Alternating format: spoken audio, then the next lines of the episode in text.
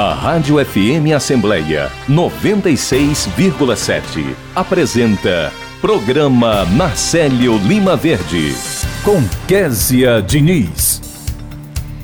E no programa desta terça-feira, dia 10 de outubro de 2023, a gente inicia o nosso programa com o quadro Espaço do Empreendedor, conversando com a economista e conselheira efetiva do Conselho Regional de Economia do Ceará, Desiremota. Ela fala sobre o mês do empreendedor. O repórter Silvio Augusto acompanha as principais iniciativas na Assembleia Legislativa. Tem entrevista com o diretor legislativo da Alesse, Dr. Fabrício Machado, e com o coordenador do Memorial da Assembleia, Paulo Roberto Nunes. Eles falam sobre o projeto Vem para Alesse.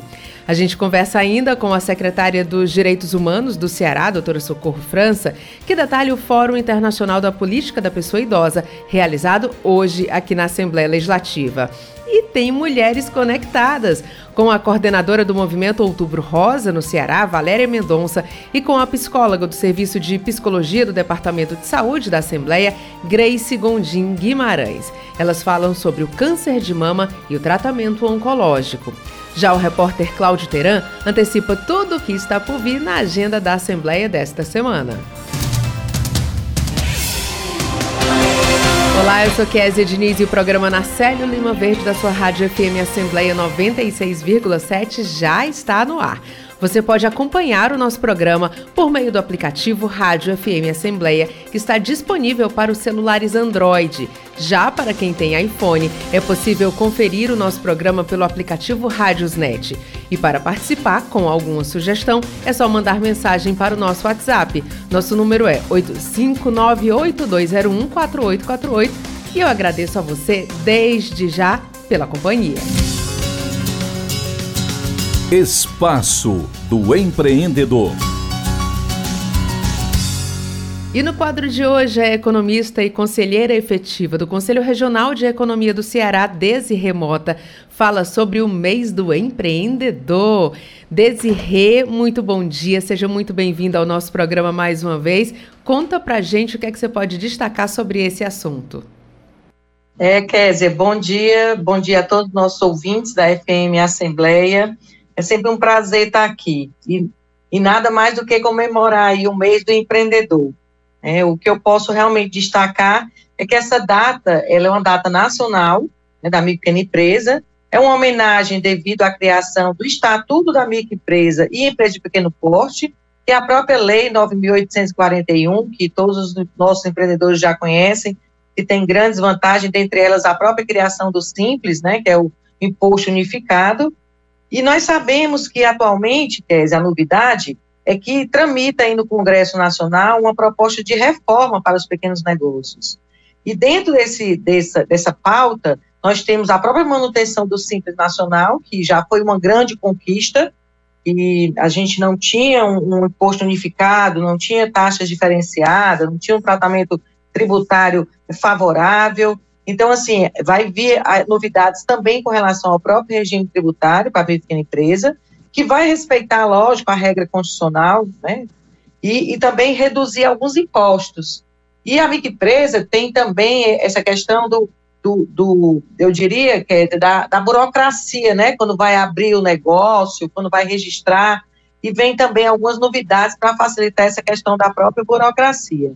Então, o governo federal ele tem tido algumas iniciativas, né, eu diria, e um outro ponto também, Kézia, que é uma vantagem e que a microempresa já está desfrutando, é um programa de empréstimo nacional de apoio às micro e que é o PRONAMP, que ele vai até 31 de dezembro de 2024, ele, onde ele tem taxas de juros diferenciadas, tem forma de pagamento mais elástica, tem é, é, é, a, a, garantia é uma garantia mais solidária, com, com, base no avalista.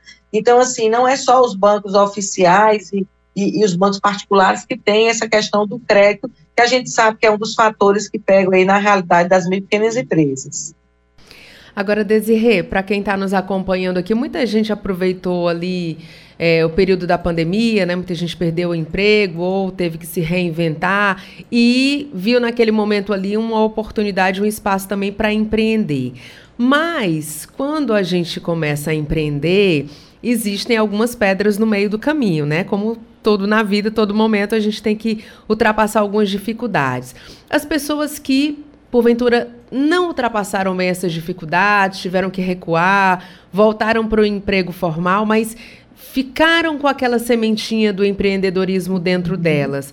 Qual a dica você daria, né? As pessoas que têm esse desejo, mas já tiveram experiência negativa, o que, é que elas podem fazer para ter essa segunda chance?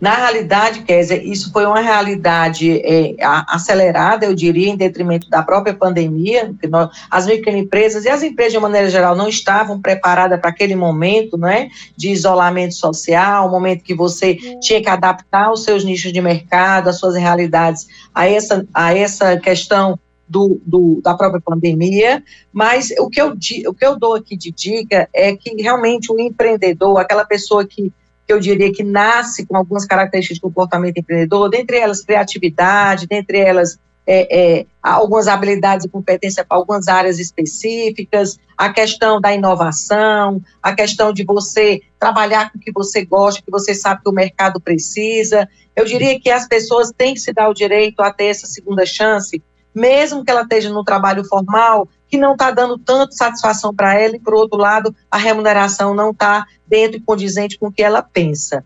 Por que eu falo isso? Porque as e empresas, de uma maneira geral, ela tem uma representatividade muito grande no nosso país. A gente sabe que, que ela representa em torno de 98% do nosso universo aí empresarial, ela responde por 27% da produção nacional, que é o próprio PIB, que é a riqueza, ela gera em torno de 52% dos empregos, né? Ela tem uma, uma massa salarial em torno de 40%. Então, isso são dados que comprovam cada vez mais que os pequenos negócios, ele tem um espaço no mercado. O que eu diria para elas é o quê? É, é, planejem, né, façam um plano de negócio antes de você abrir esse segundo negócio, já que você viu que o primeiro não deu certo por vários motivos, né, a gente sabe disso, a pandemia pode ter acelerado esse processo do fechamento do negócio, mas se você partir para planejar bem o seu negócio, analisar quais são os investimentos que você vai fazer, qual é o mercado que você vai atuar, né? Qual é o, o, o, se for o caso, se você for atrás um financiamento, se esse financiamento vai caber dentro das parcelas que você tem condição de, de pagar e de honrar esse compromisso. Pensar em algo inovador, né? Em algo realmente que venha com algum diferencial para o mercado. Então, eu acredito que com isso você possa, é, na realidade, ter mais certeza nesse empreendedorismo. E um outro, um outro ponto também com relação a essa dica é, é, é você realmente partir de um, de um, de um negócio é, é, MEI, eu diria um microempreendedor individual, porque a gente sabe que o MEI tem uma série de vantagens. Você regularizando esse negócio, você pode participar de licitação, você pode é, é, ter direito a, a, a contratar um, um, empregado né, para trabalhar com você, com carteira assinada. O MEI possibilita também você é, ter direito ao INSS, ao FGTS, caso você entre em algum alguma questão é, é, de saúde, né, é, emergencial. Então, assim, é, o microempreendedor individual, que é uma das características e foi um dos avanços com relação a, ao empreendedorismo, é, tem essa previsão do faturamento até 81 mil reais ano e possibilita todas essas questões é, é, que vão lhe dar realmente mais garantia de faturamento e, consequentemente, mais garantia do negócio permanecer é, implantado e instalado é, é, com, com segurança. Desirê, eu vou acrescentar uma dica aí que é para os nossos ouvintes continuarem ouvindo o programa Narcélio Lima Verde, porque você vem aqui, participa e dá dicas maravilhosas, orientações para que a gente possa empreender e ter sucesso nos nossos negócios. Quero te agradecer. A Desirê é economista e conselheira efetiva do Conselho Regional de Economia do Ceará e participa sempre aqui do programa Narcélio Lima Verde. Desirê, muito bom dia para você, muito sucesso e até a próxima. É, Kézia, obrigada aí pela oportunidade, obrigada por estar compartilhando alguns conhecimentos, algumas novidades e falar da questão do empreendedorismo, dos pequenos negócios, para mim é, é muito gratificante. Tenha uma boa semana a todos os nossos ouvintes. Para todos nós, amém. Essa foi a Desi Remota, agora 8 horas e 13 minutos. Aliança pela Igualdade Brasil. Desigualdade social Será que só aquele que sofre com ela é que sabe o que ela significa? A desigualdade social é a distância que existe entre pobres e ricos, proprietários e sem teto e sem terras, intelectuais e analfabetos, negros e brancos, homens e mulheres. A desigualdade social do Brasil, um país de mais de 190 milhões de habitantes, está marcada por percentuais alarmantes entre os que possuem riquezas e aqueles que são totalmente desprovidos dela. A desigualdade também é uma questão de gênero. Aliança pela Igualdade Brasil. Apoio Rádio FM Assembleia 96,7. Entrevista. A Assembleia Legislativa do Ceará lança o projeto Vem Pra Alesse. A iniciativa que acontece no próximo dia 22 de outubro tem como objetivo aproximar a população às atividades da Casa do Povo, para que as pessoas conheçam um pouco mais sobre tudo que acontece aqui na Assembleia Legislativa. E para detalhar as ações que vão ser promovidas nesse dia 22, a gente vai conversar com o diretor legislativo da Alesse, o doutor Fabrício Machado, e também com o coordenador do Memorial da Assembleia Legislativa, Paulo Roberto Nunes, a quem eu agradeço pela participação. Sejam bem-vindos, muito bom dia. Bom dia, bom dia, bom dia a todos e a todas. E eu já queria começar falando, a gente antecipou na semana passada o que é o projeto Vem para a Leste, mas eu queria é, que vocês contassem mais detalhes para os nossos ouvintes. Vou começar com o doutor Fabrício, tá bom, doutor Paulo? Vamos começar com o doutor Fabrício falando sobre o que é esse projeto Vem para a Leste, qual é o grande objetivo. Olha, o projeto Vem para Leste nada mais é do que colocar em prática todo o discurso do nosso presidente, deputado Evandro Leitão. Qual é o discurso dele? Trazer um parlamento aberto, dialogando com a sociedade. Então, o projeto Vem para Leste é para que as pessoas possam perceber a dinâmica do nosso parlamento, a aproximação, abrir realmente as portas da Assembleia Legislativa para o cidadão cearense, tá certo? Então, a gente vai ter esse evento também em comemoração a, a nossa Constituição Estadual, 34 anos da nossa Constituição Estadual, e diversas ações com fomento da cidadania, então, inclusive uma visitação né, do, do, de onde acontece, onde há toda a dinâmica dos debates políticos, os grandes debates políticos, as decisões políticas e sociais da nossa sociedade, através de uma visitação que nós vamos propor também às pessoas que venham aqui com, é, confraternizar com, conosco. E aí, dentro dessas atividades, Paulo, a gente vai ter é, visita guiada. Como é que vai ser? As pessoas vão ser recebidas aqui na Assembleia? Como é que vai funcionar essa dinâmica? Ok, muito bem, Kézia. Bom dia novamente. Bom dia. Né?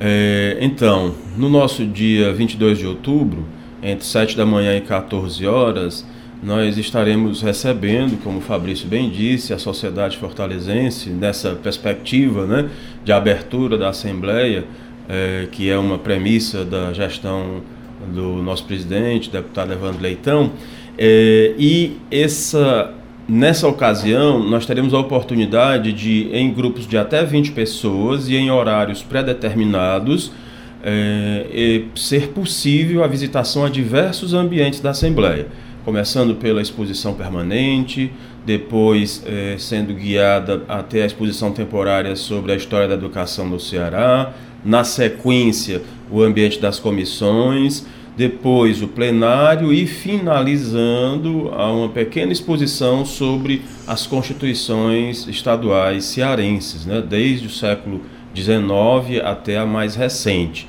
Então, nessa oportunidade, além de a, a Assembleia estar se apresentando à sociedade, nós temos também a oportunidade de conhecer um pouco da nossa história, da história cearense, da história da política cearense, na perspectiva de formação cidadã, que é também um dos nossos objetivos, claro.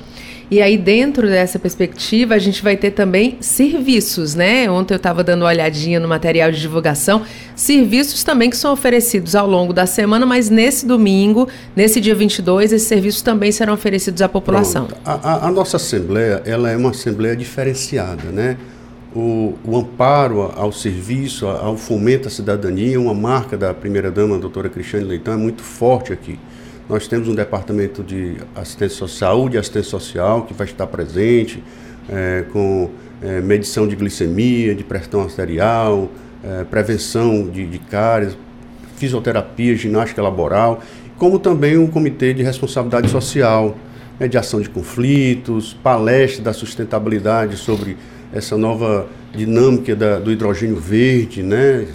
Então, porção de, de, de, de, de, de serviços, né? feira de artesanato, né? contação de história. Então, é um serviço para que a sociedade possa perceber a riqueza de, de ações que são desenvolvidas na nossa Assembleia Legislativa. Quero fazer uma pergunta para o Paulo, é, que vocês estavam falando e eu estava pensando nisso, já que você trabalha também né, na, com essa questão do memorial, da história, desse resgate. A gente pode dizer que esse é um momento que vai entrar para a história nesse, é, nessa, é, como é que eu posso dizer, nessa junção, né, de, de pegar a população, colocar aqui dentro e ao mesmo tempo a população pegar o que ela aprender aqui dentro, levar para fora, é um momento que vai marcar a história? Sim. É, a construção do futuro passa, sim, pelo resgate histórico, né? pelo resgate também cultural de uma sociedade. E, ao mesmo tempo, é, a sociedade tem a, a, a possibilidade de construir essa história com todas as oportunidades que lhe são colocadas tendo em vista esse olhar para o passado, mas também para o presente. E o presente é construído em função é, de visões, em função de perspectivas que as grandes lideranças possuem e que conduzem as pessoas, conduzem a sociedade. Não é? Então, a história é um misto de tudo isso, do passado, do presente e da construção do futuro. E nós estamos, nessa perspectiva, acredito eu, é, possibilitando essa construção do futuro. É, eu nunca vi tanto funcionário animado, tanto servidor animado, no caso aqui da Assembleia, para trabalhar num domingo.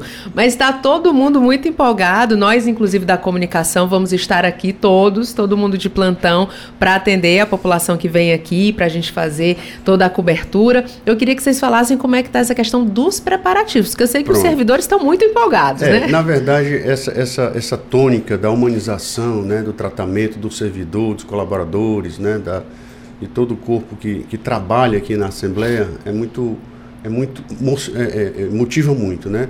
Mas é bom que se diga, o Kézia, antes de mais nada, esse exercício de abrir o parlamento para a sociedade já vem sendo feito há algum tempo nessa gestão do presidente Evandro Leitão com as assembleias itinerantes, Sim. onde a assembleia se desloca para as macro-regiões, né, faz um movimento, um trabalho muito bem feito, aí diga-se de passagem, com a Luísa Martins, né, do Centro do Conselho de Altos Estudos, é, e é feito toda uma dinâmica de uma semana, como a gente vai ter aqui de um dia aqui na Assembleia, né? Feira de artesanatos, é, show de humor, música, cultura e culmina com a sessão ordinária aberta ao público, para o público ver os representantes que deles lá, na dinâmica de como funciona a, uma sessão ordinária, com deliberações mesmo, né? É, com a presença maciça do deputado. Então, esse exercício a gente já vem fazendo, né? Algum tempo, né, com essas uma sessões é, é, itinerantes, com a Assembleia itinerante. Nós recentemente estivemos em, em Redenção, mas já fizemos em Capuí, Itapipoca, um, Guaiúba. Então, isso é uma dinâmica de abrir a sociedade, a Assembleia para a sociedade, interagir mais com a sociedade né, nessa, nessa dinâmica do parlamento aberto. Então, esse exercício já, sem, já vem sendo feito já há algum tempo por essa gestão e os servidores, digo especificamente da diretoria legislativa, estão todos imbuídos e apostando que essa é uma ação exitosa, né, que está sendo replicada aqui no município de Fortaleza. Acho que cada um dos setores que vai participar compartilha dessa empolgação, né? Tá todo mundo querendo. E, e, todo mundo também é com aquela curiosidade de como é que vai ser esse momento. Porque é um momento de serviço, é um momento de abrir, de passar informação, mas é um momento também de muita diversão, né? Um domingo, domingo de lazer, onde vai ter, como vocês destacaram, diversas atividades, show, corridinha infantil. Ontem eu estava ouvindo a Luísa Martins falar né, sobre essas apresentações que serão feitas. Então, vai ser um dia sem dúvida nenhuma para marcar a história, vai ser muito bom. Fica o convite para todo mundo participar, mas eu queria que vocês deixassem o convite, né? Eu queria a palavra final aqui de vocês é, para fazer esse convite para a população vir participar. Pronto, microfone eu, com vocês. Eu, eu, eu chamo, eu é, exorto a população que venha conosco conhecer um pouco da nossa, das nossas ações da Assembleia, se apropriar mesmo desse espaço que é do povo, né? mais do que nunca, esse exercício efetivo da cidadania. Participar, conhecendo um pouco a dinâmica dessa visitação que meu amigo Paulo falou. Nós vamos fazer uma, uma visitação no plenário 13 de maio, nas comissões onde são debatidas uh, os projetos de leis, né, a toda a parte de memória do nosso Estado, no que diz respeito à Constituição do, do Estado. Então é muito importante que vocês venham conhecer aonde que se desenvolve os debates políticos que são tão importantes. Venha fazer parte desse momento tão rico que nós vamos proporcionar a vocês. Bem, eu também confirmo, né, ratifico né, e conclamo que as pessoas venham participar desse domingo de manhã e um pedacinho só da tarde. E, e deixo aqui até um testemunho. No nosso programa é, semanal de visitação no âmbito do Parlamento e sua história, são inúmeros os testemunhos de professores e de alunos que vêm nos visitar, cerca de 250 pessoas semanalmente é, é, é, unânime da parte deles a, a, a, perspectiva que eles passam a ter da Assembleia, a perspectiva que eles passam a ter é, da, da, atividade legislativa após a realização das visitas. Né? Então, conhecer o ambiente físico e um pouco também da nossa história, como o próprio Fabrício aqui mencionou, é extremamente importante para que as pessoas se apropriem, percebam melhor o contexto em que estão inseridos e daí é, se tornem é, cidadãos mais completos. Quero agradecer a participação do diretor legislativo da Alesse, doutor Fabrício Machado. Muito obrigado, doutor Fabrício. E também do coordenador do Memorial da Assembleia, Paulo Roberto Nunes. Muito obrigada Obrigado. pela participação. E deixo aqui o convite também, que eu quero abraçar cada uma das pessoas que chegar aqui no dia 22, 7 horas da manhã, de 7 às 14. Mas chega cedinho logo, chega às 7, porque tem muita coisa para aproveitar e para conhecer vem para a Alesse. Muito obrigada e muito bom dia para vocês. Valeu, bom dia. Agora 8 horas e 25 minutos. A Assembleia Legislativa do Ceará, Alesse, trabalha cada vez mais para aproximar o parlamento da população. Por isso, você está convidado para um evento inédito em Fortaleza. É o Vem Pra Alesse, um domingo de ação social que reúne lazer, cultura, inclusão e saúde. Tudo com diversão para toda a família. O evento é gratuito e acontece no dia 22 de outubro, a partir das 7 da manhã. Vem com a gente! Vem Pra Alesse! Oi, pessoal! Se ligue nessa novidade. A Alessi chegou no TikTok. É isso aí. Agora a gente tá on com conteúdos exclusivos e muita informação para você ficar por dentro de tudo o que acontece na Casa do Povo e no nosso Ceará, nessa rede que é tendência. Curtiu o nosso novo canal? Então segue o arroba Assembleia CE no TikTok e compartilhe essa notícia com a sua galera. A Alessi tá on no TikTok. Você ouve Programa Narcélio Lima Verde, com Késia Diniz. Cine Municipal está disponibilizando 1.727 vagas de trabalho em Fortaleza, incluindo pessoas com deficiência e reabilitados pelo INSS. As principais oportunidades são para recuperador de crédito, atendente de telemarketing, vendedor e pedreiro. Vale ressaltar que todas essas oportunidades de emprego estão sujeitas a alterações e podem ser preenchidas a qualquer momento. Então, ao longo do dia e ao longo dos dias, esses números podem variar. Os atendimentos do Cine Municipal acontecem de forma presencial em todas as unidades do Cine Municipal localizadas nos bairros Aldeota, Parquelândia, Otávio Bonfim e Siqueira. E de forma online, através de e-mail, telefone e também de WhatsApp. Então, procure aí, acesse o site da Prefeitura de Fortaleza, busque o Cine Municipal para você ter acesso a todas essas informações. E desde já, a gente deseja muito boa sorte para você estar tá em busca dessa vaga de trabalho aqui na nossa capital. Agora, 8 horas e 28 minutos. No século XIX, foram criadas as primeiras empresas especializadas em abastecer os jornais com notícias. São as agências de notícias, que têm como clientes os veículos de comunicação de massa. Com o avanço das tecnologias de comunicação, principalmente depois da internet, multiplicou-se a quantidade de notícias circulando diariamente. Sintonizada com esses avanços, a Assembleia Legislativa do Ceará criou sua agência de notícias para noticiar as atividades parlamentares que repercutem na vida dos cearenses. Além da atuação parlamentar, a agência de notícias divulga informações sobre os serviços e eventos promovidos pelo Poder Legislativo, de interesse do cidadão e do servidor, aproximando ainda mais o parlamento da sociedade. A notícia gerada em tempo real pode ser acessada a qualquer dia, hora e lugar.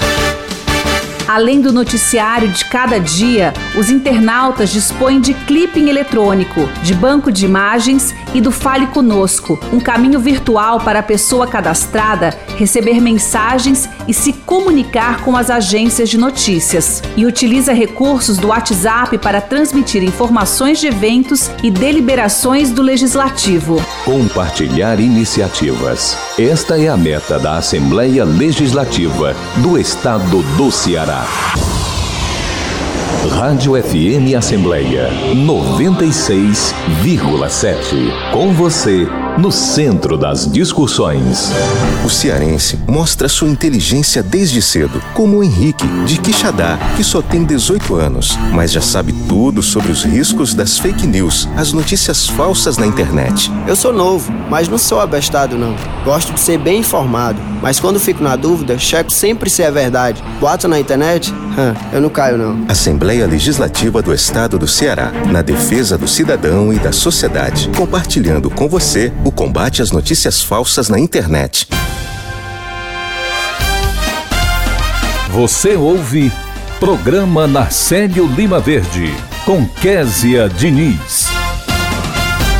Estamos de volta e agora a gente vai conversar com Silvio Augusto, que hoje traz novidades para a gente, porque ele não está buscando informações no plenário, não, ele está nos nossos estúdios. Silvio Augusto, seja muito bem-vindo, bom dia. Bom dia, Késia, bom dia a todos, né, todos os ouvintes da Rádio FM Assembleia que acompanham o programa Narcelo Lima Verde. Silvio Augusto, que emoção ter você aqui, Silvio ah, Augusto. Obrigado. Silvio Augusto, inclusive, hoje vai fazer as vezes de Cláudio Teran, né, Silvio? Vai falar para gente os destaques da sessão plenária de logo mais. Silvio, o que é que você traz aí para gente? Késia, é, será lida logo no início da sessão ordinária desta terça-feira uma proposta de emenda constitucional de autoria do deputado Felipe Mota, que acrescenta o artigo 209 à Constituição do Estado do Ceará para a criação do Fundo de Educação Tecnológica do Estado do Ceará serão lidas duas mensagens do Poder Executivo, uma que altera a Lei 18.481, de 21 de setembro de 2023, né, que também altera a Lei 14.219, de 14 de outubro de 2008, a qual aprova a criação e estruturação dos cargos de fiscal estadual, agropecuário e agente estadual, agro, e agente estadual agropecuário da Agência de Defesa Agropecuária do Estado do Ceará, a ADAGRE. A outra mensagem do Executivo é, que autoriza o Poder Executivo a pagar a indenização aos, prior, aos proprietários, possuidores e ocupantes pela desapropriação ou desapossamento dos imóveis situados na área de implantação do traçado do Cinturão das Águas do Ceará. Né, nos municípios de Jati, Brejo Santo, Porteiras, Abaiara, Missão Velha, Barbalha, Crato e Nova Olinda. E durante a sessão, logo na abertura da sessão ordinária, serão lidos 11 projetos de lei. Entre eles, podemos destacar aqui o da deputada Larissa Gaspar, que institui a campanha Dezembro Verde de sensibilização contra o abandono de animais no âmbito do estado do Ceará. Também de autoria do deputado Romeu Aldigueri, dispõe sobre a obrigatoriedade de supermercados e hipermercados informarem ao consumidor sobre a comercialização de produtos análogos a produtos lácteos e da outras providências. Também o Késia, né, será lido um, um, projeto de lei de autoria dos deputados de Assis Diniz, Guilherme Sampaio, Renato Rosendo, Messias Dias e das deputadas Jô Farias e Larissa Gaspar, que dispõe sobre a Polícia Estadual de Cannabis né, para fins terapêuticos com foco no amparo a pacientes incentiva a associação, fomento a pesquisa científica, capacitação dos profissionais da rede pública e das entidades conveniadas da rede estadual de saúde e dispensação pelo SUS dos produtos da cannabis mediante prescrição de profissional habilitado. E... Silvio Augusto, eu gostaria de passar a manhã inteira com você aqui, mas a gente está com a doutora Socorro França é, e ela está chegando aqui nos nossos estúdios, então vou deixar a sua participação com os oradores para daqui a pouquinho, ah, tá. pode daqui ser? Daqui a pouquinho a gente volta aí para dizer os oradores né, da sessão ordinária desta terça-feira. E eu sei que você veio participar porque você quer saber dos seus parabéns, porque seu aniversário é amanhã, Só amanhã. mas daqui a pouquinho a gente vai falar sobre isso, a gente vai conversar daqui a pouco com a doutora Socorro França, que gentilmente saiu ali de um evento que está acontecendo agora, ela vai contar detalhes para a gente para participar do nosso programa. Agora 8 horas e 34 minutos. Você sabia que as fake news, as notícias falsas na internet, podem ser um sério problema para quem compartilha? Ouça esse alerta da Vanessa, lá de Sobral. Gente, tudo que nós fazemos na internet fica registrado. Por isso, se algo que compartilharmos for mentira ou prejudicar alguém, estaremos cometendo um crime. Assembleia Legislativa do Estado do Ceará, na defesa do cidadão e da sociedade, compartilhando com você o combate às notícias falsas na internet. Biografia Brasil. Comigo, Sonja Andrade, sexta, oito da noite. Eu espero você. Entrevista. A Secretaria dos Direitos Humanos do Ceará, por meio da Coordenadoria Especial de Políticas Públicas para Pessoas Idosas, realiza o Fórum Internacional da Política da Pessoa Idosa. E para falar mais sobre esse assunto, a gente está conversando a partir de agora com a secretária dos Direitos Humanos do Ceará, doutora Socorro França. Doutora Socorro, seja muito bem-vinda ao nosso programa. Bom dia. Bom dia, querida. Bom dia a todos. Eu queria dizer da satisfação enorme, me recordo como se fora hoje, do dia que comecei com o Narcélio e eu não posso estar aqui sem falar de Narcélio Lima Verde. Todas as manhãs, bem cedinho, nos idos de 1985, ele me acordava para a gente falar sobre o Código de Defesa do Consumidor. Se hoje nós temos uma relação de consumo afirmativa, é porque realmente a informação chegou ao consumidor. Mas eu estou muito feliz aqui estar na manhã de hoje com vocês agora, nessa nova trajetória. Doutora Socorro não poderia começar melhor fazendo essa lembrança aqui do nosso querido Narcélio. É, mas vamos falar sobre o Fórum Internacional da Política da Pessoa Idosa, que acontece hoje aqui na, no Auditório Murilo Aguiar. É, qual o objetivo principal? O que é que vai ser discutido nesse momento? Exatamente, é fazer inserir uma lei que já tem 20 anos. O Estatuto do Idoso já existe há 20 anos. Mas a política afirmativa e assertiva, ela está indo muito lenta, está indo muito lenta. Infelizmente, hoje o número e o grau de violência contra a pessoa idosa é imensa. Nós temos hoje na Secretaria de Direitos Humanos, queria falar que o nosso governador criou secretarias de inclusão e ele o fez numa hora importantíssima e a Secretaria de Direitos Humanos ela tem esse objetivo, que são os pilares dos direitos humanos, é trabalhar a igualdade, a liberdade e a dignidade da pessoa humana. Nesta secretaria estão inseridas duas grandes políticas, que é a política do idoso e a política da pessoa com deficiência. Na questão da política do idoso, nesses 20 anos do Estatuto, nós caminhamos em matéria de direitos. Porém, em matéria humanística, podemos dizer assim, nós recuamos. Porque hoje, pelo Observatório dos Direitos Humanos, nós temos um Observatório dos Direitos Humanos. Hoje, o nível de denúncia que chega através do Disque 100, do 155, que é o Ceará Seguro, e às vezes do 190, e presencialmente no nosso centro de referência, o número é avassalador, posso dizer assim, de violência contra o idoso. Não é só a violência física, é principalmente, dentre elas, da violência econômica, psicológica, física, a maior de todas é o abandono. De vez em quando, nós estamos vendo aí que os filhos deixam os pais numa parada de ônibus e desaparecem. Deixam os pais no meio da rua e desaparecem. O abandono é enorme. De, a, a, é, não são poucas as vezes que nós estamos nas casas de idosos que os vizinhos nos ligam para dizer que ele está lá sem alimento, sem remédio, sem ninguém para tomar conta. Então, nós estamos vivendo uma época em que a gente precisa se humanizar, porque um idoso desse, para a gente chegar no hoje, no agora, obviamente que nós tivemos que alguém ter trilhado esse caminho. E é o idoso de hoje que no passado fez o presente de hoje. Então, eu sempre digo que é preciso que a gente tenha política pública de afirmativa para cuidar dos nossos idosos. Eu queria deixar um dado registrado aqui, que dentro do observatório, nós temos um convênio, um termo de cooperação técnica com o Ministério dos Direitos Humanos, através da sua Ouvidoria Nacional dos Direitos Humanos. É que toda e qualquer denúncia que o cidadão faça através do Disque 100, que seja do Ceará, vem direto para o nosso sistema chamado OISOL, que fica dentro da Secretaria dos Direitos Humanos. Em primeiro lugar, em matéria de denúncia no estado do Ceará, está o abuso sexual da criança e do adolescente, em torno de 43%. Em segundo lugar, em torno de 42%, eu não vou dizer a fração que eu tenho medo de errar, em torno de 42% está exatamente a violência contra o idoso. Então, nós estamos nas pontas, o começo da vida e o final da vida. Então, é necessário que nós tenhamos, ah, é preciso estudar bastante, é preciso alimentar bastante, digamos assim, a nossa concepção de vida, para que nós possamos ter políticas públicas democráticas, assertivas e republicanas para essa questão que é muito grave, é o começo e o final da vida. E é por isso que nós lutamos na Secretaria dos Direitos Humanos com esse objetivo, fazer com que nós cheguemos juntos daqueles que necessitam de cada política dessa.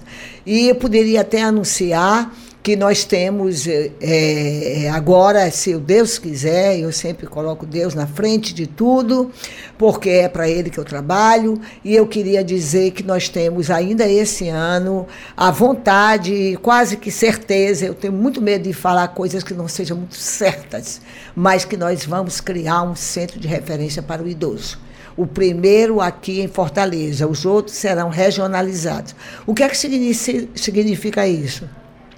Todo idoso, ou parente, ou vizinho, ou amigos, que o idoso esteja necessitando, ou que esteja violado um direito dele. Agora mesmo, a gente ontem teve um debate aqui nessa casa maravilhosa, Casa do Povo, sobre o endividamento do idoso. Ele recebe um telefonema muito bonito, oh, você vai receber 4 mil reais e vai pagar suavemente. E ele fica sem nada, porque geralmente o que entra nessa história é aquele que ganha no salário mínimo entra sem nada e fica sem nada, porque naquele primeiro momento aquele dinheiro basta para ele, mas aí são anos e anos para pagar, e aí nisso que a gente então esse centro de referência é para receber as demandas do idoso, é para fazer com que ele lá chegue e diga se houve uma violência contra ele física, qualquer qualquer nível de violência, até a psíquica, então nós vamos estar lá preparados para recebê-lo. E o mais importante é que dentro desse centro de referência, nós vamos ter, nós vamos abrigar o idoso durante o dia para o envelhecimento sadio e saudável, onde nós vamos ter várias categorias de entretenimento, pilates, tudo. É como se ele passasse o dia e a noite fosse, a família fosse apanhá-lo para ele dormir em casa. Então eu tenho fé em Deus que a gente vai construir. Eu, como uma pessoa idosa, estou trazendo inclusive para mim, eu, como uma pessoa idosa, creio mesmo que a gente vai conseguir aqui no estado do Ceará ter centros de referência para atendimento idoso. E se tiver espaço para voluntário, secretário, já quero estar tá aí nesse meio, porque eu também acho que essa é uma, é uma questão que a gente precisa dar atenção, dar amor, dar carinho e participar também, né? A sociedade tem esse papel importante, tem que participar, né? Sem dúvida, querida. Hoje você é jovem, linda, bonita, mas o amanhã você será uma idosa. Eu nunca pensei que eu fosse chegar a essa idade, aqui ativa, lúcida. Por quê? Porque, na realidade, o que me move é a justiça social. E a justiça social me traz juventude. Ativa e belíssima, viu, secretária? É um comentário. Toda vez que a senhora vem aqui é um comentário. Meu Deus, como ela tá linda. 80 anos, viu? Maravilhosa, chiquérrima. A gente está conversando com a doutora Socorro França, que é a secretária dos Direitos Humanos aqui do Ceará. Doutora Socorro, é, tudo isso que a senhora está contando aqui para a gente, né, algumas novidades, inclusive, é, trazendo aí informações importantes para os nossos ouvintes. É, parte disso que a senhora falou também vai ser citado durante o fórum. Me fale um pouquinho da programação. Sem dúvida. O fórum é exatamente para todo e qualquer encontro. Às vezes a pessoa diz, é mais um falatório. É não, a gente tem que chamar a atenção das pessoas. A gente tem que criar um histórico para que nós possamos ouvir, por exemplo, é internacional. Nós vamos ouvir mestres de outros países para que, obviamente, ele nos diga e nos traga novidades, nos mostre como é que no seu país, na, como é que eles tratam os idosos. A gente sabe que nos países escandinavos os idosos são tratados assim, como se foram jovens mesmo. Eles têm tudo, têm todo um arcabouço de, digamos assim, de, são sujeitos de direito de verdade.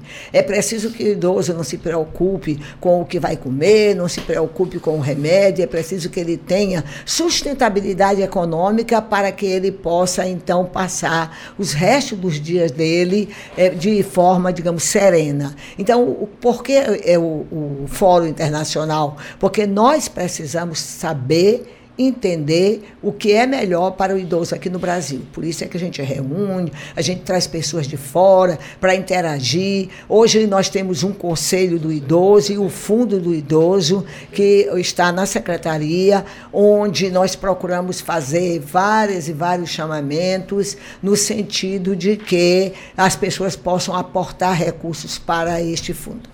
Doutora Socorro, quero agradecer muito a sua participação. Doutora Socorro França, que é secretária dos Direitos Humanos aqui do Ceará e que vai participar agora aqui na Assembleia Legislativa, lá no Auditório Murilo Aguiar, do Fórum Internacional da Política da Pessoa Idosa, mas antes passou aqui no nosso programa para trazer essas informações. Doutora Socorro, muito obrigada, muito sucesso, muito bom dia. Bom dia, eu que agradeço, um bom dia para todos aqui, fiquem com Deus. Amém. Agora 8 horas e 45 minutos e a gente vai voltar a conversar com Silvio Augusto. Silvio, é com você. Alusivas à campanha Outubro Rosa, a Assembleia Legislativa do Ceará, por meio da Célula de Saúde e Segurança do Trabalho, do Comitê de Responsabilidade Social e do Movimento das Mulheres do Legislativo Cearense, realiza hoje uma blitz de conscientização sobre a importância da prevenção e do diagnóstico precoce do câncer de mama. Esta ação está acontecendo no anexo 2 e no anexo 3 aqui da Assembleia. Para dar mais detalhes, vamos conversar agora com a Tamires Guimarães, ela que é orientadora da Célula de Saúde e Segurança do Trabalho. Bom dia, Tamires. Bom dia, bom dia a todos os ouvintes. É um prazer, mais uma vez, estar podendo participar aqui da rádio e podendo divulgar né, o trabalho do Comitê de Responsabilidade Social. Tamires, é, está acontecendo neste momento esta Blitz no anexo 2 e anexo 3. Como é que é o trâmite desta, desta Blitz? Sim, está acontecendo agora, né, no anexo 2, na entrada da, da, do, dos pedestres, dos transeuntes, e no anexo 3 a gente está abordando o no, no, estacionamento, né?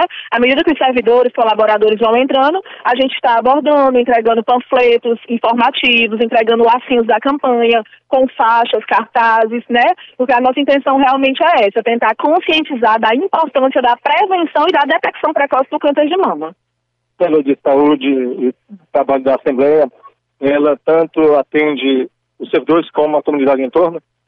Não, a célula de saúde e segurança do trabalho ela é mais voltada para o público interno da casa mesmo, servidores, colaboradores, terceirizados.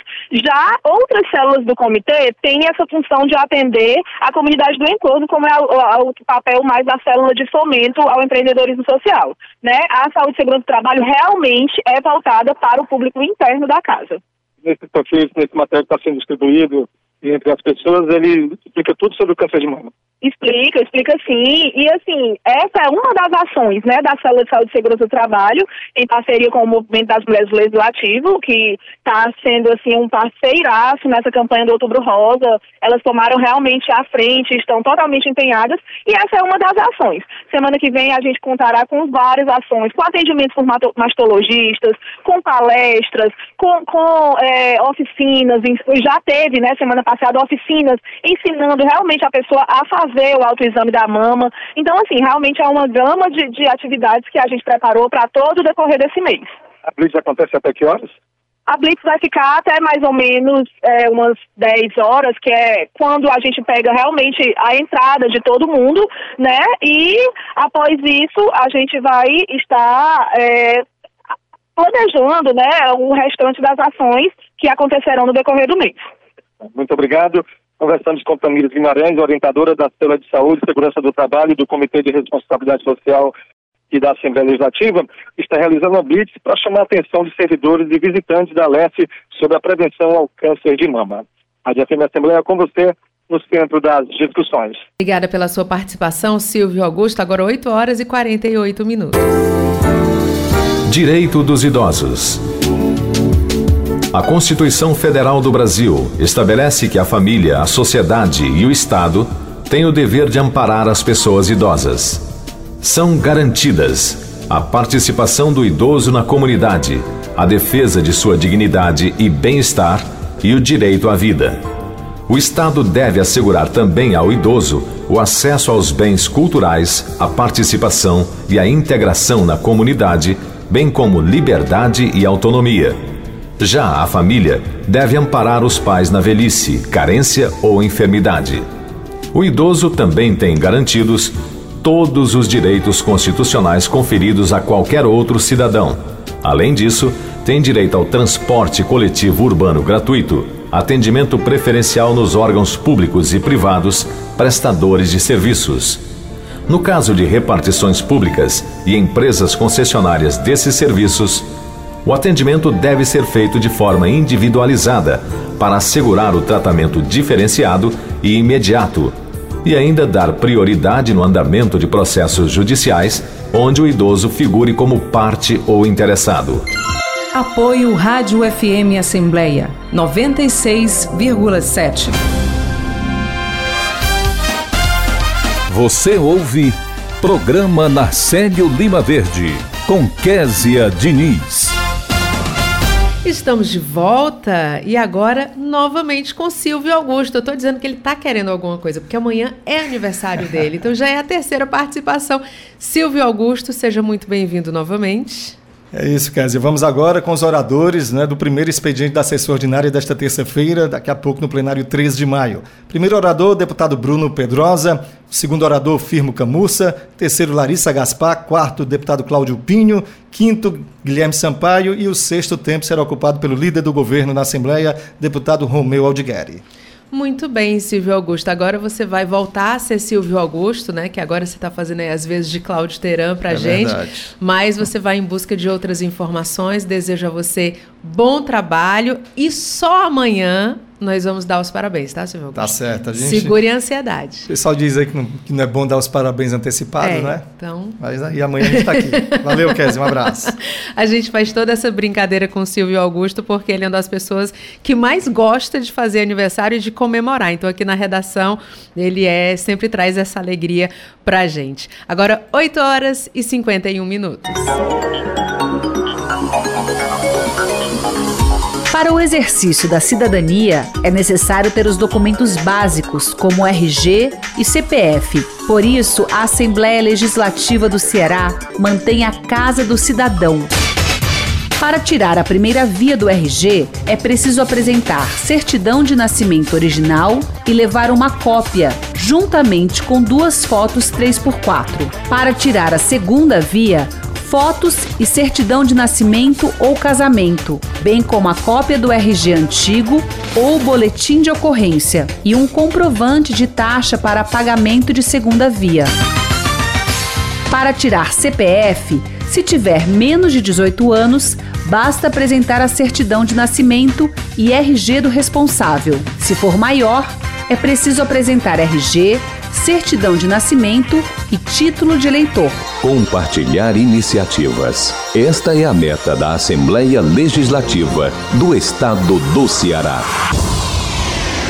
Rádio FM Assembleia 96,7. Com você, no centro das discussões. Mulheres conectadas. Nesta edição do quadro Mulheres Conectadas, vamos abordar o tema do mês, Outubro Rosa, um movimento internacional marcado por ações de prevenção e para o diagnóstico precoce do câncer de mama.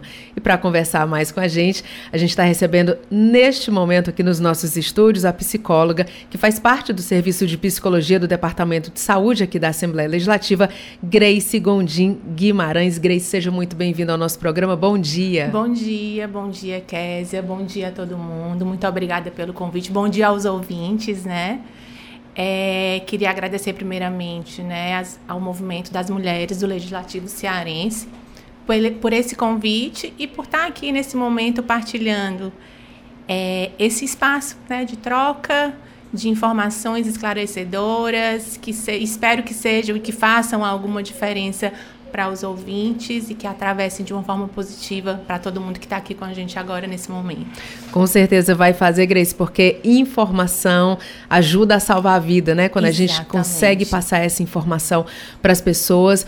Mas, Grace, eu queria que você falasse um pouquinho para a gente. A gente vai daqui a pouquinho falar sobre a campanha, Sim. sobre os eventos que estão acontecendo, mas como você é psicóloga, eu já queria pegar essa sua experiência para a gente falar sobre a importância, por exemplo, de grupos de acolhimento para mulheres que estão em tratamento, a importância da mulher entender também que não é só a saúde física que está em tratamento, mas entra a questão também da saúde mental, ela precisa ter esse suporte. Eu queria que você falasse um pouco para a gente. É, você falou de uma coisa muito importante, que o Outubro Rosa, ele é um mês muito emblemático em relação a essa temática, né, da atenção precoce ao diagnóstico do câncer de mama.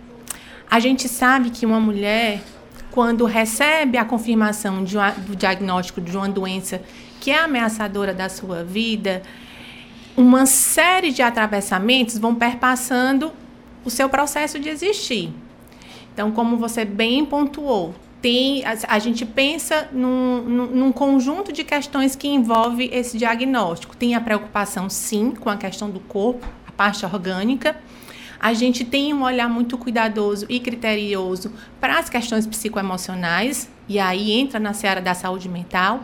A gente não pode esquecer dos atravessamentos sociais também, o contexto que essa mulher está inserida, quem é a rede de apoio, com quem é que ela conta, os serviços que ela consegue é, lançar a mão na hora que confirma esse diagnóstico, ou antes disso, quando tem uma primeira suspeita e é atravessado também por questões da espiritualidade que não tem a ver com religião, mas que fazem parte desse quarteto que a gente, enquanto profissional de saúde, e as mulheres, no caso do Outubro Rosa, é, no caso do, do câncer de mama, precisam ser vistas dentro dessa complexidade e dentro desse olhar mais complexo e mais completo do cuidar.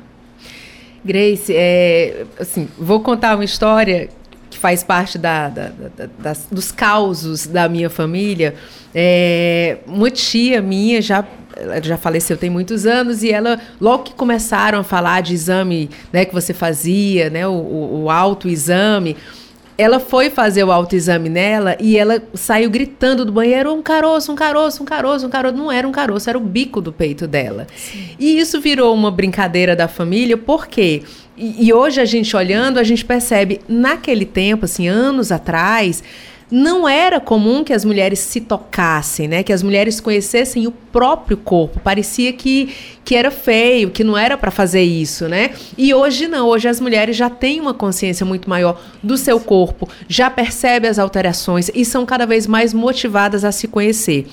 Essa questão do autocuidado, de se perceber, de saber muito mais às vezes do que um médico, né? O que é que tá, ela que vai relatar para o médico Isso. o que é que está acontecendo, é importantíssima, né? Exatamente. Eu sempre situo as minhas falas partindo da premissa que o câncer, ele não é uma sentença. Ele é uma palavra, inicialmente. E aí, quando a gente pensa em estratégias de autocuidado, e aí a gente faz uma barra, um link com a prevenção, a gente não sai de um outro binômio, que é o amor à vida e o cuidado. Quando a gente tem cuidado, a gente inevitavelmente habita um lugar de cuidado e de amor à vida.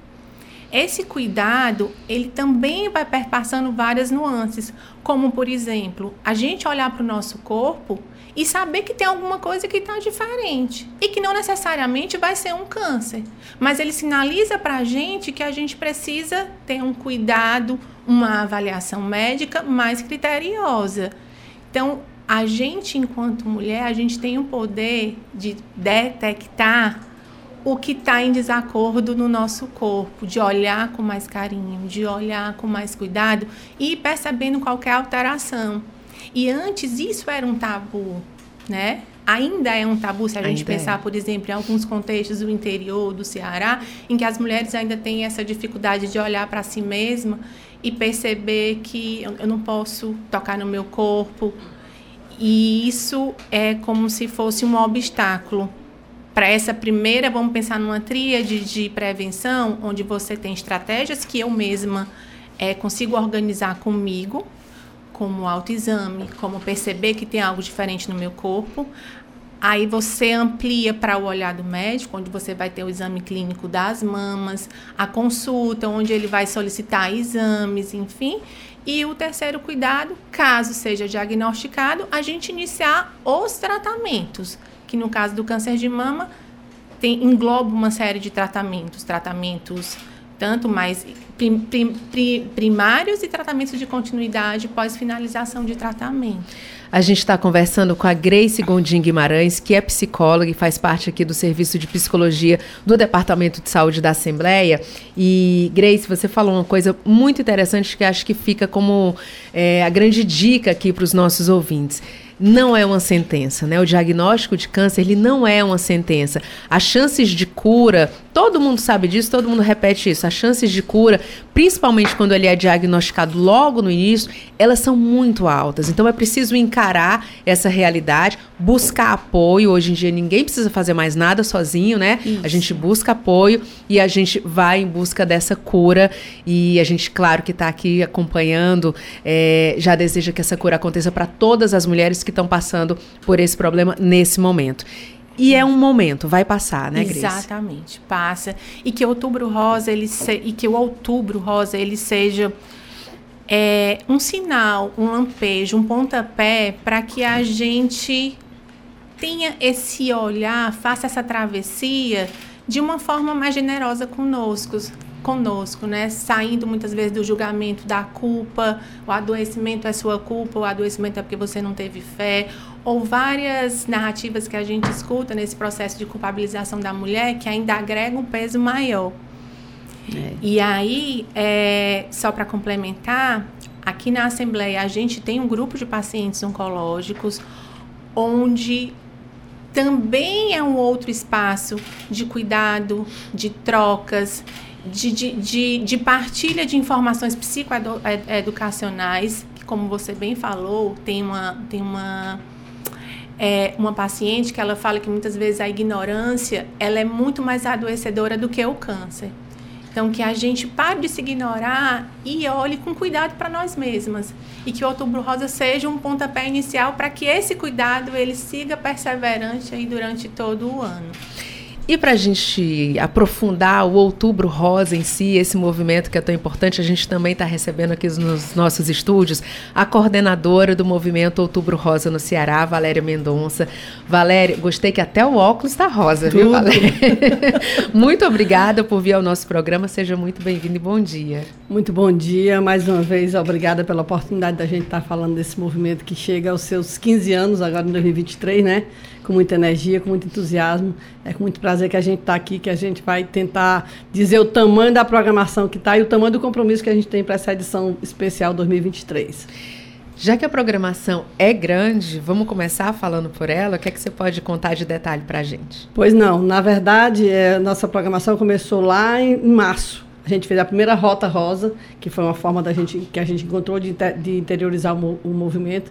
Outubro Rosa nasceu aqui no, em Fortaleza, aliás, no Ceará. A primeira edição foi em 2009, só na capital. Em 2010 a gente avançou um pouco na região metropolitana.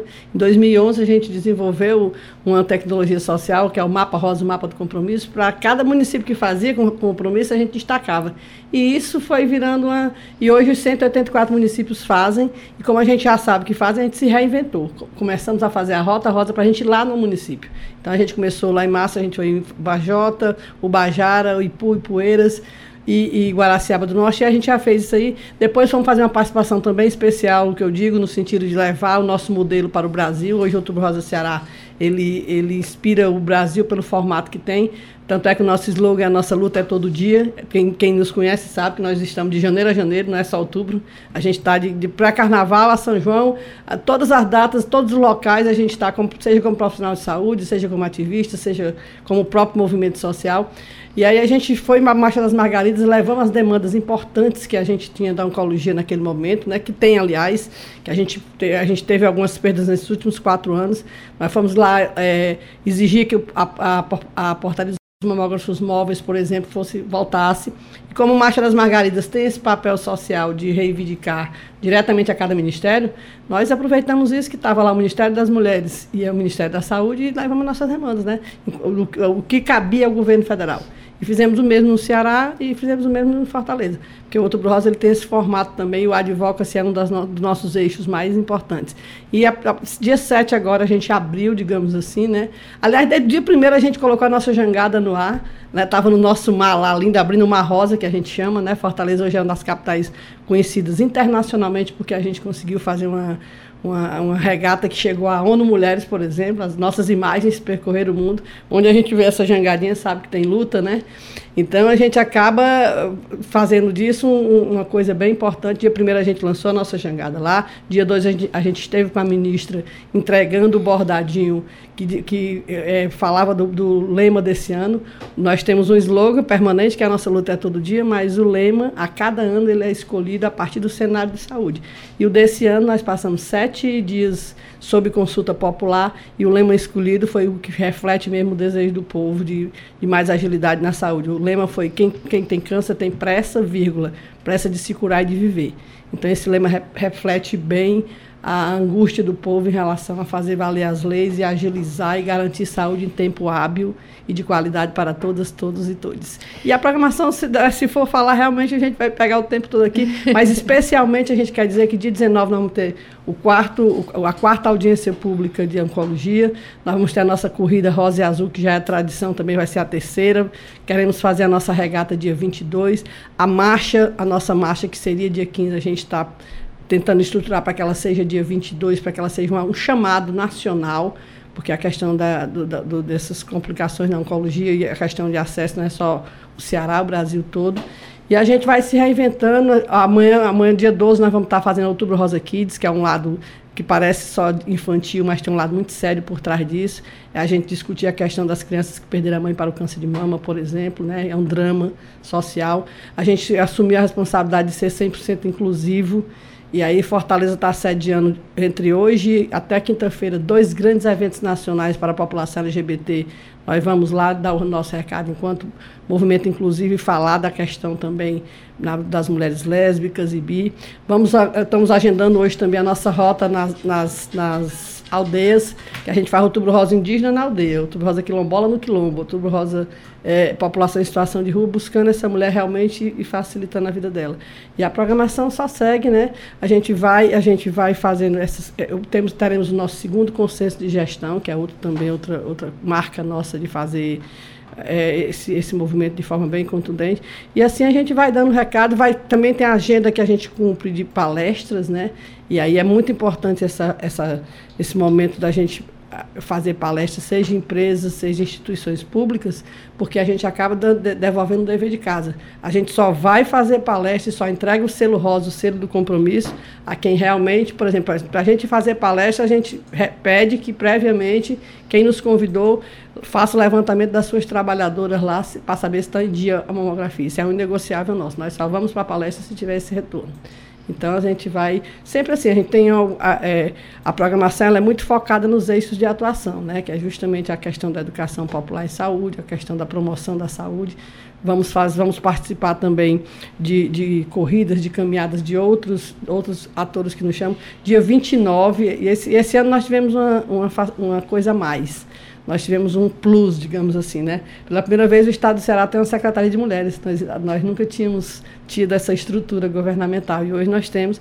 E nós tivemos a honra de abrir o Outubro Rosa na, do, do, que, do que tange ao governo, a parte governamental. Nós abrimos no último dia 4, lá na, na ESP, né, na Escola de Saúde Pública, com a nossa secretária Tânia Mara, doutora Tânia Mara, e com a nossa secretária Jade, secretária de Mulheres e vice-governadora. Isso realmente acabou dando uma dando uma, uma, uma, uma um engajamento mais, mais real em termos das, das instituições. Vamos ter uma corrida dia 29, né, que foi uma parceria com o SESC. Acabou sendo uma, uma corrida 3 em 1, porque foi a corrida do SESC, mais a corrida de, de, nós servidores, mais a corrida do Outubro Rosa também. Não a do Outubro Rosa que, que a gente vai fazer, que nós vamos fazer dia 5. Sempre a nossa corrida é chamando os homens do Novembro Azul e celebrando o Outubro Rosa. Então a gente faz sempre a corrida rosa e azul. E aí a programação vai se vai se, se cumprindo, né? A gente tem isso, a gente tem isso tudo como um compromisso de cada cada cada cada cada atividade dessa, ela gera realmente um compromisso importante. Ela tem que ela tem que ela tem que refletir em resultado na política pública. E uma, uma das coisas também que eu não posso deixar de dizer aqui, duas, aliás, é a questão das Blitz Rosa. Estivemos com a doutora Isabel Porto na última sexta-feira. Nós já agendamos as Blitz, já sabemos datas e local, mas como é uma Blitz de cidadania, não é uma Blitz de fiscalização, ela, é, o Movimento Outubro Rosa, em parceria com o Ministério Público, a gente não declara realmente nem o dia nem a hora. Fato é que faremos. Nós sabemos o dia, o dia e a hora que faremos, mas fica, fica que para que os serviços de saúde eles possam estar verdadeiramente comprometidos. A gente não pode achar que é só em outubro, todo mundo arruma casa, faz carreta, faz, é, é, facilita consulta popular e tudo e aí. Por isso que nós não defendemos essa questão das consultas populares em forma de mutirão, porque aquela mulher, se, se achar alguma coisa, como é que vai dar o segmento? Então, nós que somos profissionais de saúde, nós temos clareza da porta de entrada. Inclusive, o lema, todo dia, a gente, além do lema do ano, e o nosso, hoje, a gente, esse ano especialmente, a gente está com os recadinhos sociais em forma de bordado. O bordado de hoje, acho que eu mandei até para a Cris. O bordado de hoje é dizendo que a porta de entrada do Outubro Rosa é a atenção primária. Então a gente faz isso, então a gente está tá dizendo com isso que, que, as, que as coisas não só podem acontecer em outubro. Né? E teremos também um ponto rosa, que é um, um, uma, outra, uma outra vertente que a gente realiza no Outubro Rosa, que é a questão do Dia Rosa Lilás, que é a interface justamente do, do câncer de mama com a violência contra a mulher. Então são duas, duas grandes. Duas, duas grandes preocupações feministas e femininas, né? Então a gente sempre esse, esse dia Rosa Lilás a gente faz normalmente com a Casa da Mulher Brasileira e agora estamos estendendo para as casas da mulher cearense. Realmente só um mês é não dá, muita né? coisa, é, é muita coisa, eu falei, A gente né? está conversando com a Valéria Mendonça, coordenadora do Movimento Outubro Rosa aqui no Ceará, e com a psicóloga que faz parte do Serviço de Psicologia do Departamento de Saúde da Assembleia Legislativa, a Grace Gondim Guimarães, no quadro Mulheres Conectadas, que dessa vez fala justamente sobre o Outubro Rosa. Gente, nosso tempo está quase acabando. É muita informação, é muita programação, mas eu queria que vocês deixassem o convite, né? É, acho que a Valéria pode falar mais, é, num geral, como é que as pessoas podem participar e se engajar desse movimento, e a Grace podia trazer os momentos aqui da casa, né? Que a gente vai ter vários momentos aqui na casa. Vou começar então pela Grace, como é que as pessoas podem acompanhar e participar. É, vão ter vários eventos, como Blitz, também aqui na Assembleia, vão ter palestras psicoeducativas com os profissionais da casa, mastologistas. Fica o convite para o grupo, o grupo de acolhimento a pacientes oncológicos, que acontece toda sexta-feira, às 11 horas, lá na sala de grupo do CIAD, aqui no Departamento de Saúde. E aí, só complementando, né, o lema desse ano da FEMAMA, que é a Federação Nacional, que dá suporte a todas as instituições filantrópicas da saúde mamária é empatia. Com mais empatia, somos mais vida. Para a gente ampliar esse olhar que às vezes é só nosso, de quem está atravessando algum adoecimento, e dividir com todo mundo que a gente ama, com todas as mulheres, em todos os espaços, como bem a Valéria aqui apresentou para a gente uma infinita, é, uma infinita rede de ações para que a gente realmente siga pensando nesse processo de conscientização e dê um passo à frente para realmente implementar o cuidado, para que a gente tenha remissão de doença, tenha cura e tenha um cenário mais, mais menos dolorido, né? Mais Dolorido vai ser, não tem É, jeito, né? isso. Ninguém está dizendo que não Isso. é. Mas quando a gente encontra esse apoio, quando a gente pode dividir, quando a gente pode conversar, quando a gente pode ter informação, isso vai, né, ficando, não vou dizer mais fácil, menos difícil. É, que a caminhada seria, seja a mais caminhada- tranquila. É. Isso. Então vamos lá, Valéria. É, eu, eu, eu, acho, eu acho muito interessante esse lema da FEMAMA, inclusive da FEMAMA eu já fui vice-presidente, né? Já passei um tempo lá na FEMAMA, a gente sabe que é uma grande instituição, mas essa questão de trazer o lema para a nossa situação local é porque a gente te- Sim, sente é só aspectos... complementando. Isso é importante, mas a FEMAMA realmente faz um grande trabalho, está presente em todo o Brasil. É dizer também, esqueci de dizer que nós participamos também da, da, da abertura aqui da Assembleia, inclusive trouxemos a nossa chave, a nossa famosa chave rosa, que abre os eventos até o dia 10, dia 12, a gente abre com ela, e que essa chave, além do simbolismo de abrir o Outubro Rosa, ela é uma mudança de chave comportamental, uma coisa atitudinal, uma mudança de chave na vida da gente, de fato, né? E vamos ter também uma, uma sessão solene no próximo dia 16, aqui na Assembleia, vamos ter também uma, uma, uma audiência pública, dia 23, às 14 horas, que também é a parte que a gente precisa tá, tá, tá atenta, né? Então, assim, a programação ela é bem, bem extensa e a gente vai dando, dando conta, inclusive, das associações. O Outubro Rosa aqui, eu queria só fazer um pequeno, eu, não é a, o nome do nosso movimento, é Movimento Outubro Rosa Ceará, não é do Ceará, porque tem outros movimentos também, tem outras instituições que fazem também, mas esse formato que a gente assumiu nesses 15 anos foi um formato 100% inclusivo, territorialmente abrangente e, territorial na prática. Né? Então é com esse entusiasmo, é com essa alegria que a gente convida todo mundo a visitar nossas, nossas redes sociais, né? especialmente nosso Instagram, arroba Movimento Outubro Rosa Ceará, e que possa, que possa é, se informar, é, participar, porque a saúde a gente só vai fazer assim, a quatro mãos de verdade, de fato é você fazendo a sua parte enquanto autocuidado, é o governo, o poder público garantindo enquanto direito constitucional, social e humano, são as empresas olhando para a questão da saúde do trabalhador e da trabalhadora, nós profissionais dando o nosso melhor, e nós ativistas sociais nas ruas, dizendo que essa luta vale a pena. Obrigada. Mulheres Conectadas de hoje com a coordenadora do Movimento Outubro Rosa Ceará, Valéria Mendonça, e com a psicóloga do Serviço de Psicologia do Departamento de Saúde da Assembleia, Grace Gondim Guimarães. Muito obrigada pela participação de vocês e mais mais obrigada ainda pelo trabalho que vocês desenvolvem, por todas, não vou nem dizer todas as mulheres, mas por toda a sociedade. Porque quando a gente pensa na saúde da mulher, a gente não pensa só na mulher, né? A gente pensa nos filhos, a gente pensa na sociedade em geral. Então, muito obrigada e muito bom dia para vocês. Bom Obrigada, dia, vou só dia. deixar esse mimo aqui para vocês, que é da, Opa, momento presente. Da, da campanha, da campanha Todos Juntos pela Saúde. Tem mais ali vou fora, até vou mostrar aqui, ó. também. Tá aqui, dá para ver aqui. É. Vou pegar pra, pegar Quem está acompanhando pelo YouTube nesse momento está vendo aqui o mínimo que a gente ganhou um chaveiro muito lindo. Da Maria Bonita. Da aí, Maria Bonita. que ela também está nessa luta. Viu? É, com a fitinha rosa aqui, que é símbolo dessa mobilização. Muito obrigada. Bom dia para vocês. Obrigada. Agora 9 horas e 15 minutos. Você sabia que o câncer de mama é a principal causa de morte entre as mulheres, mas possui 95% de chance de cura quando detectado precocemente? Neste outubro rosa, a Assembleia Legislativa do Ceará convida você a usar informação para prevenção, manter hábitos saudáveis, fazer Fazer o autoexame ou ir ao médico regularmente podem fazer toda a diferença. Por isso, fale, poste, compartilhe sobre o assunto. A prevenção está em suas mãos. Assembleia Legislativa do Ceará.